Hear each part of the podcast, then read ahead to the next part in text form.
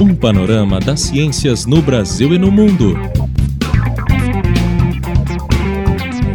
Começa agora Oxigênio, uma produção da equipe do Laboratório de Jornalismo da Unicamp.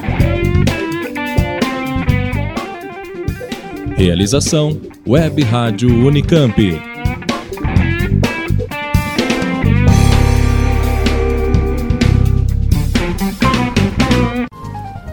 Olá, esta é a quarta edição do programa Oxigênio. Hoje você vai conhecer novidades sobre a pesquisa em Alzheimer. Vai saber também sobre o turismo que contribui para o desenvolvimento social e para o meio ambiente. Outro assunto em pauta é a vigilância de informações e as novas tecnologias, na entrevista com a pesquisadora Marta Kanashiro. A gente tem ainda uma dica de documentário que relaciona a falta d'água às políticas ambientais. Outra novidade é que a partir de hoje o programa tem uma coluna dedicada a temas em filosofia e percepção da ciência, com o professor Márcio Barreto. Agora vem aí a sessão de notícias com Kátia Kish e Carolina Medeiros. Notas de ciência. Doença de Alzheimer ligada ao aumento da inteligência humana. Esta é a conclusão de um estudo conduzido por um grupo de cientistas chineses liderado pelo geneticista Kun Tang, dos Institutos de Ciências Biológicas de Xangai. Pelas análises das sequências, entre 50 mil e 200 mil anos atrás, seis genes foram alterados pela seleção natural, aumentando a conectividade entre células nervosas do nosso cérebro. Mas esses mesmos genes também estão ligados ao desenvolvimento do mal de Alzheimer. A doença leva à degeneração progressiva dos neurônios e à perda de memória, sendo a principal causa de demência. Os autores do estudo especulam que o aumento da habilidade intelectual gerado pelas mudanças evolutivas leva a uma maior demanda metabólica no cérebro. Com o envelhecimento, a capacidade de atender essa demanda diminui, e esse processo pode levar à degeneração dos neurônios e a um quadro de Alzheimer, o estudo está disponível online no repositório BioArchive, em versão pré-publicação.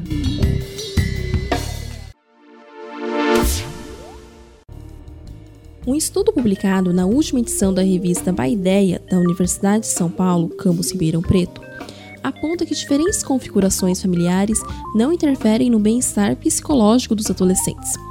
A pesquisa foi realizada com 454 adolescentes de 13 a 17 anos que frequentavam o ensino médio de três escolas públicas de Minas Gerais. Os jovens são de diferentes tipos de famílias, composta por ambos os pais ou com apenas um deles, ou com pais recasados. Os resultados apontaram que o que interfere no bem-estar psicológico dos adolescentes é o desenvolvimento de suas habilidades sociais, como empatia, autocontrole, desenvoltura social, abordagem efetiva e percepção de apoio dos amigos e familiares, e não simplesmente a composição da família. Essa e outras discussões sobre as diferentes configurações familiares podem ser acessadas no dossiê Paternidade, da revista eletrônica Consciência, edição de maio de 2015.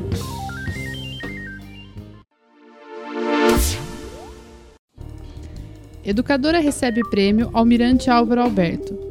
Pesquisadora Magda Soares, da Universidade Federal de Minas Gerais, UFMG, recebeu a honraria em maio. Ela é a terceira mulher a ser agraciada com o prêmio e a primeira na área de educação. Em 1977, a vencedora foi a cientista social Maria Isaura Pereira Queiroz, e em 2011 a ganhadora foi a economista Maria da Conceição de Almeida Tavares.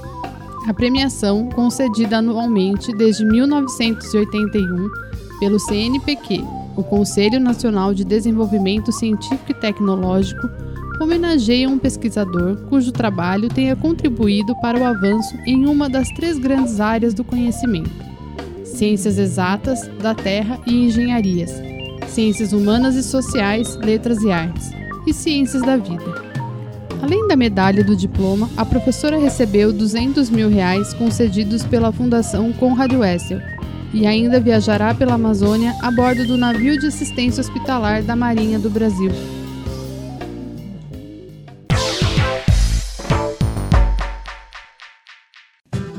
Quando falamos em turismo, logo pensamos em diversão, descanso, em conhecer novos lugares.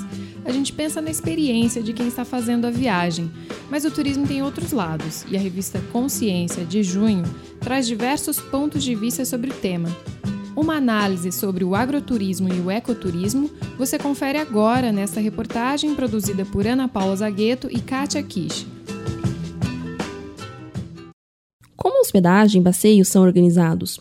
como as atividades turísticas se relacionam com a população e com o lugar onde acontecem. Essas são questões importantes para o ecoturismo e o agroturismo. O ecoturismo busca usar de forma sustentável o patrimônio natural e cultural. A ideia é incentivar a conservação ambiental e promover o bem-estar da população. Mas, de acordo com Wilker Nóbrega, docente da Universidade Federal do Rio Grande do Norte, esse não é um objetivo simples de cumprir o grande desafio é conseguir equacionar isso. Né? Como é que eu vou, entre aspas, explorar, né? então, a fauna, é, a flora e até mesmo o modo de viver dessas populações, mas que realmente possa gerar né, benefícios econômicos para o poder público, né, através de impostos, uhum. né, o empresariado local, né, através né, da, da, comercialização de produtos e serviços, e também a própria população local, que seria um ator, né, parceiro, que poderia complementar eh, essa cadeia produtiva, mas com recursos para eles. E, consequentemente, com esses recursos, né, ele poderia melhorar as condições sociais. Para alcançar esses objetivos, as políticas públicas têm um papel importante na regulamentação e no estímulo das atividades, conforme aponta Nóbrega, analisando o caso do ecoturismo na região amazônica. É fundamental pelo sentido de normatizar, né? Então, de, de definir normas, regras, né? regulamentar. Então, no momento que ela define, né, normatiza essas questões, ela delega né, algumas responsabilidades né, de cada ator que participa da atividade turística. E aí eu falo de empresário, eu estou falando da, da, da, população representada, né, a sociedade civil organizada, eu estou falando de é, o próprio poder público que tem esse caráter né, de fomentar, né, de estimular, e até mesmo para definir regras né, para o fluxo turístico, né, no caso de turistas. Uhum. Então, na verdade, a política vem uma forma de estimular, diversificar, né, então, o leque que essas regiões têm, então, não trabalhar só com agricultura, com extrativismo, por exemplo, mas inserir atividade turística né, dentro desse dois. Oferecer novas opções de geração de renda também é uma das premissas do agroturismo. A atividade acontece em ambientes rurais que apresenta forte relação com a agricultura familiar. Esse é um dos objetos de pesquisa de Paulo Moruzzi, docente da Universidade de São Paulo. E a nossa questão é a seguinte: em que, em que medida o, esse, essas experiências de turismo favorecem ou não a valorização, o reconhecimento das diferentes funções da agricultura, muito além daquelas produtivas. Né? Esse é o, é o cerne do que é o debate da multifuncionalidade da agricultura. Quais experiências de turismo, como ocorrem essas experiências, em que medida ela apoia o os agricultores familiares, né? criam novas oportunidades para os agricultores familiares, né? mantendo as suas atividades vamos dizer, mais tradicionais né? e é. abrindo novos campos aí para uh, ah, mostrar suas agriculturas, ou, uh, oferecendo mais oportunidades para que eles sejam reconhecidos socialmente. Né? Ao fazer uma trilha em uma região de floresta ou se hospedar em uma propriedade rural, o turista pode contribuir para melhorar as condições de vida da população local e ajudar a preservar suas tradições e o meio ambiente. Saiba mais sobre essas e outras questões do turismo na revista Consciência, número 169, em www.consciência.br. Arquivo da Ciência. Em 2015, faz 150 anos do nascimento de Vital Brasil Mineiro de Campanha. Nascido em 28 de abril de 1865, seu nome completo é uma referência à sua terra natal, a cidade de Campanha, em Minas Gerais.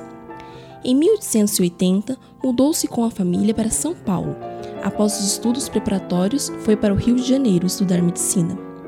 Formado, exerceu a profissão de médico no interior de São Paulo, atendendo a vítimas de picadas de cobras, especialmente trabalhadores do campo. Como médico sanitarista, atuou também em frentes de combate à febre amarela e à peste bubônica. Em 1897, a convite do governo do estado, começou a trabalhar no Instituto Bacteriológico do Estado de São Paulo. Ali, sob a direção de Adolfo Lutz, atuou ao lado de Oswaldo Cruz e de Emílio Ribas. O governador Rodrigues Alves ofereceu a Vital Brasil a fazenda Butantã, onde o pesquisador instalaria em 1901 o Instituto Soroterápico do Estado de São Paulo, mais tarde rebatizado Instituto Butantan. Lá seriam desenvolvidos os primeiros soros antiofídicos, cuja patente obtida em 1917 foi doada para o governo brasileiro. Desenvolveu também soros contra a picada de aranha, além de vacinas para diversas doenças como tifo, varíola e tuberculose. Em 1919, fundou em Niterói, Rio de Janeiro, o Instituto de Higiene, Soroterapia e Veterinária, mas que todos conheciam pelo nome de seu criador, Instituto Vital Brasil. Vital Brasil faleceu no Rio de Janeiro em 1950, por decorrência da uremia, altas concentrações de ureia no sangue.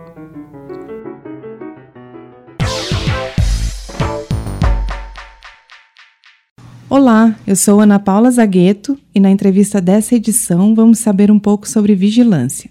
Em 2013, Edward Snowden revelou ao mundo detalhes sobre o programa de vigilância dos Estados Unidos, usado para espionar a população americana e vários países da Europa e América Latina, inclusive o Brasil. As denúncias de Snowden trouxeram à tona o debate sobre vigilância e as novas tecnologias que permitem o seu acirramento. Para falar sobre isso, estou aqui com Marta Kanashiro, pesquisadora do Laboratório de Estudos Avançados em Jornalismo, o LabJOR da Unicamp. Marta é uma das fundadoras da Rede Latino-Americana de Estudos sobre Vigilância, Tecnologia e Sociedade, a Rede Lavits. Ela também participou da organização de dois eventos no mês de maio que trouxeram discussões sobre a vigilância em nossa sociedade. O terceiro Simpósio Internacional Lavits, que aconteceu no Rio de Janeiro, e o Fórum Novos Horizontes da Informação, realizado na Unicamp. Olá, Marta, tudo bem? Tudo bem, Ana. Para começar, você poderia nos dizer como surgiu a Rede Lavitz e qual é seu objetivo? Bom, eh, a rede eh, surgiu em 2009. Ela tem como meta a visibilidade dos estudos que tratam de vigilância, tecnologia e sociedade, não necessariamente só vigilância, algumas pessoas acreditam que a gente está muito mais voltado para esse tema, mas existem outras pesquisas uh, tematizando em especial as tecnologias de informação e comunicação e a presença delas na nossa sociedade hoje. E a ideia primeira, então, era dar visibilidade para essas pesquisas e procurar reuni-las numa rede que procurasse integrar diferentes áreas do saber, porque esse é um tema que está sendo estudado por diferentes áreas, então arquitetura, a geografia, a computação, a comunicação, o direito, as ciências sociais, várias dessas áreas têm se voltado para essas tecnologias. E a ideia então era dar visibilidade para essas pesquisas e integrá-las é, numa, numa área multidisciplinar ou em trabalhos multidisciplinares, né? É, além disso, a ideia também era promover um diálogo mais aberto com uh, ativistas e outros interessados, artistas também, que vêm tematizando questões tanto relativas à tecnologia e sociedade como à vigilância. Eu acredito que o simpósio que você uh, relatou agora na abertura, ele teve exatamente é, essa meta de trazer mais para perto esses três atores ativistas, pesquisadores e artistas que a gente vem procurando integrar.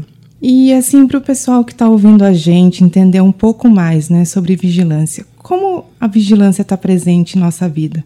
Todos nós estamos sendo vigiados? Bom, é, todas as tecnologias de comunicação hoje permitem que nós sejamos é, vigiados. Né?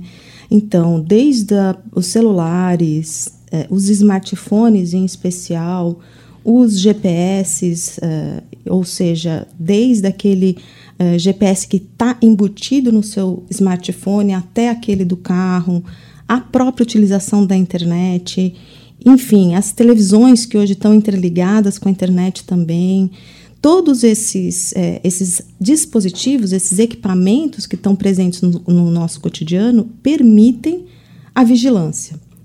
É um pouco complicado pensar todos nós estamos sendo vigiados. Isso pode causar uma certa sensação de paranoia nas pessoas, mas é sim possível que todos sejamos vigiados. O que é importante que a gente entenda é que toda a comunicação que a gente realiza na internet, no celular, deixa rastros.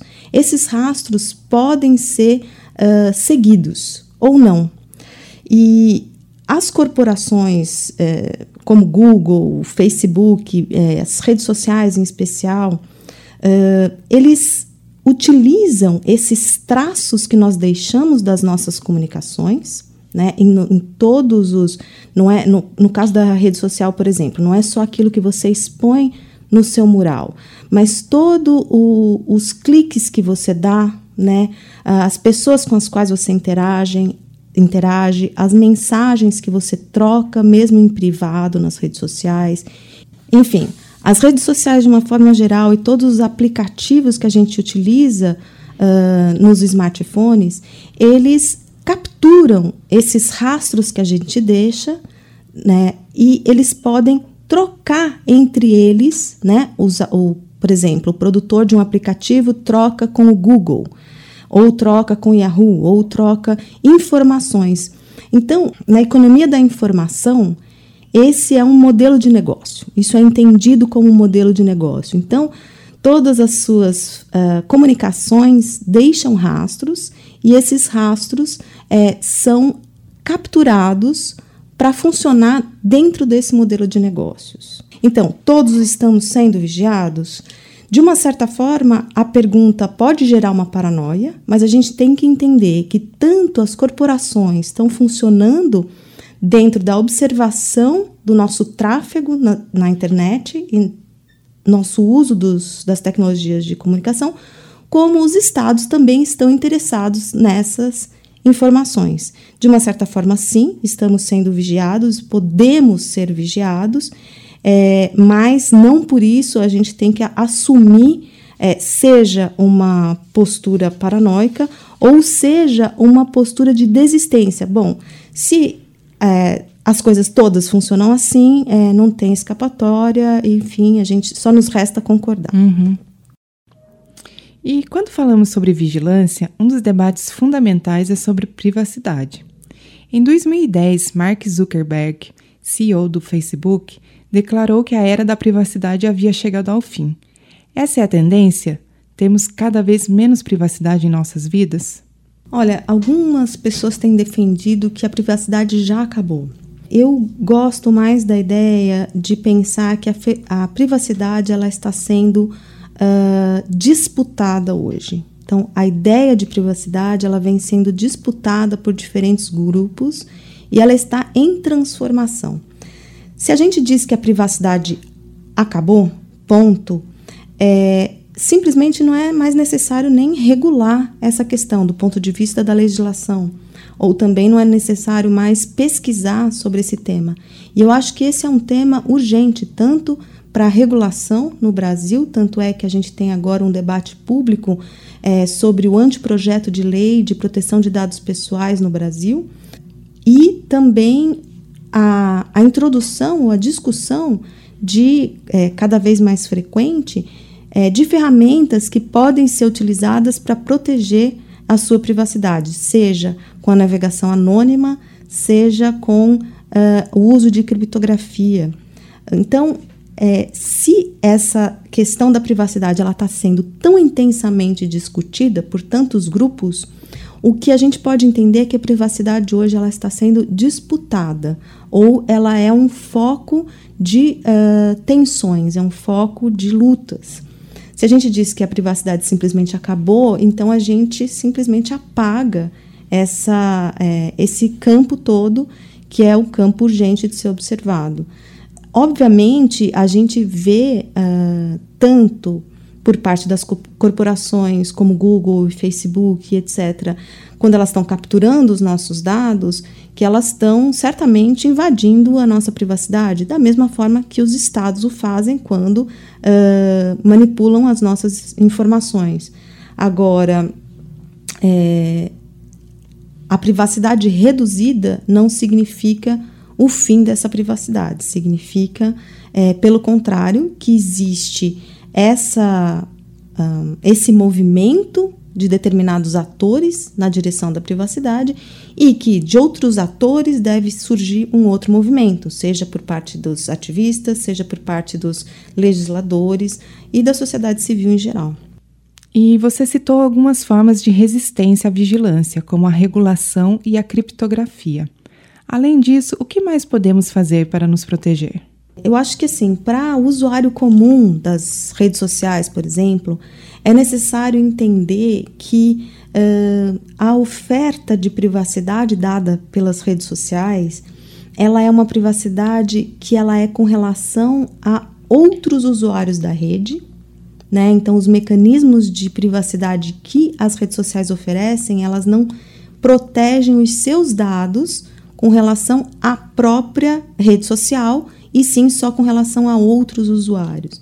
Então, uh, é necessário pensar em alternativas outras de comunicação, né? Uh, existem, por exemplo, propostas é, para construção de redes federadas, que são que seriam redes é, que se não privadas, como o caso do Facebook, ou não vinculadas a, a grandes corporações como o Facebook.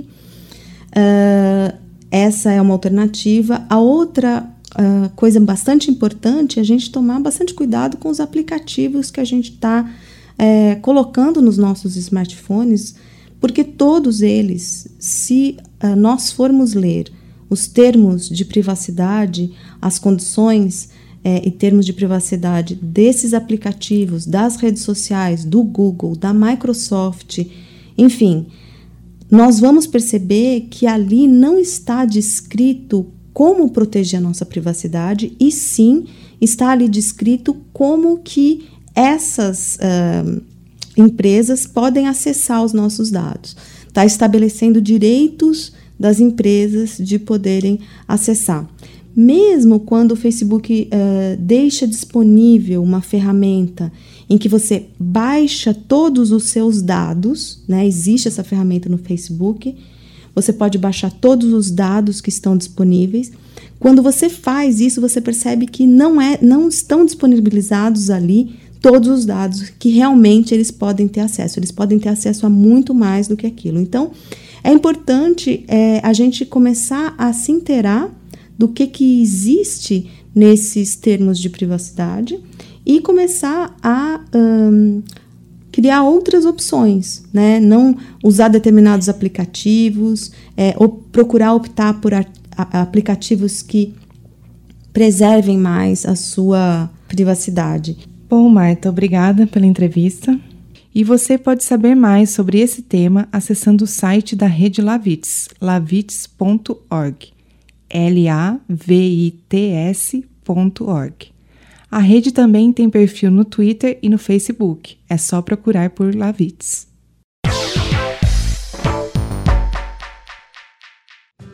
Agora o programa Oxigênio também tem um momento dedicado à participação de convidados.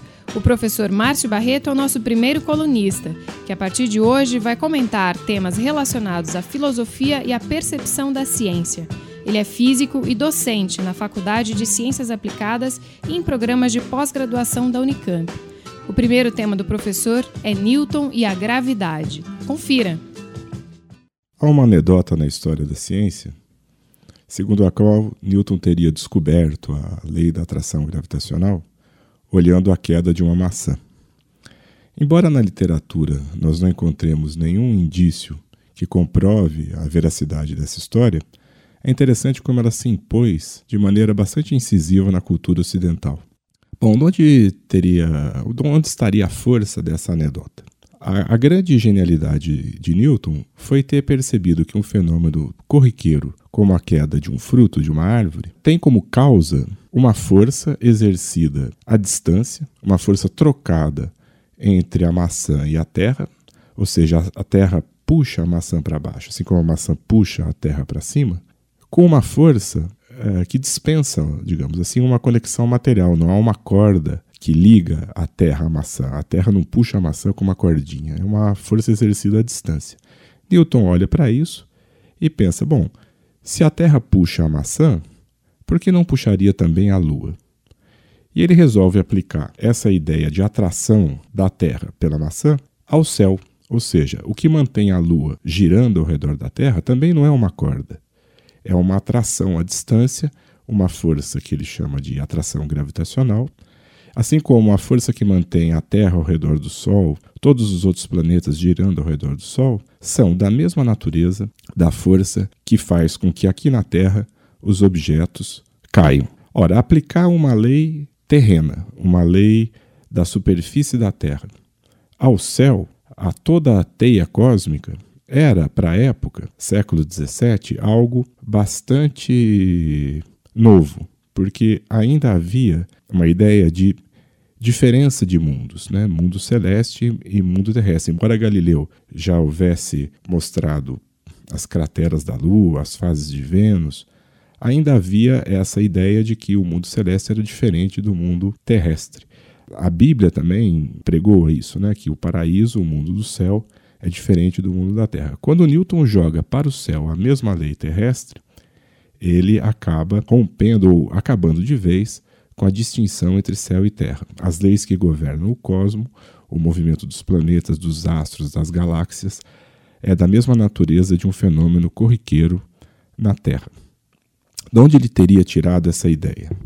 Muito provavelmente de seus estudos sobre a alquimia, que era de grande interesse de Newton. Sua biblioteca era composta de inúmeros livros de alquimia. O principal deles é a Tábua de Esmeralda, atribuída a Hermes Trismegisto. E o que é que diz a Tábua de Esmeralda? Uma espécie de dez mandamentos, digamos assim, dos alquimistas. A máxima, o primeiro mandamento da Tábua de Esmeralda, diz o seguinte: o que está em cima é como o que está embaixo. O que está embaixo é como o que está no alto. Muito provavelmente, isso inspirou Newton a romper de vez a barreira entre céu e terra. E a maçã, que se impôs com tanta força nessa lenda, nesse mito, nessa anedota, também está presente na queda do paraíso, embora na Bíblia nós não encontremos nenhuma menção à maçã, apenas fala-se no Gênesis em fruto proibido. Quem quiser ler um pouquinho mais sobre isso, há um livro muito interessante que se chama The Foundations of Newton's Alchemy, da escritora americana Betty Dobbs. Meu nome é Márcio Barreto, professor da Faculdade de Ciências Aplicadas da Unicamp. Caleidoscópio. A crise da água entre 2014 e 2015 trouxe à tona os problemas na infraestrutura de abastecimento na região Sudeste. Mas isso é apenas uma parte do emaranhado de questões políticas e ambientais que levam à falta de água. Uma discussão abrangente atual sobre esse tema está no documentário A Lei da Água. O filme alerta sobre o impacto dos desmatamentos em prol da agricultura e da pecuária. Esses, entre outros fatores, não só levam à escassez, mas também prejudicam a qualidade da água. No início, há um breve panorama sobre os momentos históricos em que foram definidas as leis de meio ambiente no Brasil. Depois, o foco do documentário passa a ser o novo Código Florestal aprovado em 2012 e os interesses que estiveram em disputa na ocasião. A narrativa de 78 minutos é construída por uma sequência de depoimentos de ambientalistas, ruralistas, agricultores, advogados e cientistas. O filme mostra uma preocupação em ser didático, usando muitos recursos visuais que ajudam a entender os números e os conjuntos de leis. Uma mensagem que se destaca em A Lei da Água é que os interesses da agricultura não podem ser opostos ao meio ambiente. Proteger mananciais, por exemplo, é importante para as florestas e também para a produção agrícola. Além disso, a defesa do meio ambiente é um direito previsto na Constituição e maior que as demandas econômicas. O filme é da produtora Cinedelia, dedicada a projetos socioambientais em coprodução com a O2 Filmes. A direção é de André Delia, que fez o documentário Belo Monte, O Anúncio de uma Guerra, e a produção é de Fernando Meireles, de Cidade de Deus, O Jardim Fiel e outras obras de sucesso. A Lei da Água foi lançada em 2014 e busca apoio por meio de um financiamento coletivo para levar a exibição para salas de cinemas. Os produtores também convidam a sociedade a levar o filme para exibições abertas. Vale a pena usar o filme para enriquecer o debate, envolver estudantes, políticos, comunidades e outros públicos. Para apoiar a difusão de A Lei da Água ou ver a programação nas salas de cinema, é só chegar no site aleidaaguafilme.wordpress.com. A gente fica por aqui. Acompanhe a nossa página no Facebook e no Twitter. É só procurar Oxigênio Notícias. Coordenação Simone Palone. Produção e reportagem Ana Paula Zagueto, Carolina Medeiros, Kátia Kishi, Roberto Takata e eu, Patrícia Santos. Os trabalhos técnicos são de Jefferson Barbieri e Vitória Monte. Até o próximo programa. Termina agora o programa Oxigênio, uma produção da equipe do Laboratório de Jornalismo da Unicamp. Realização Web Rádio Unicamp. Continue com nossa programação.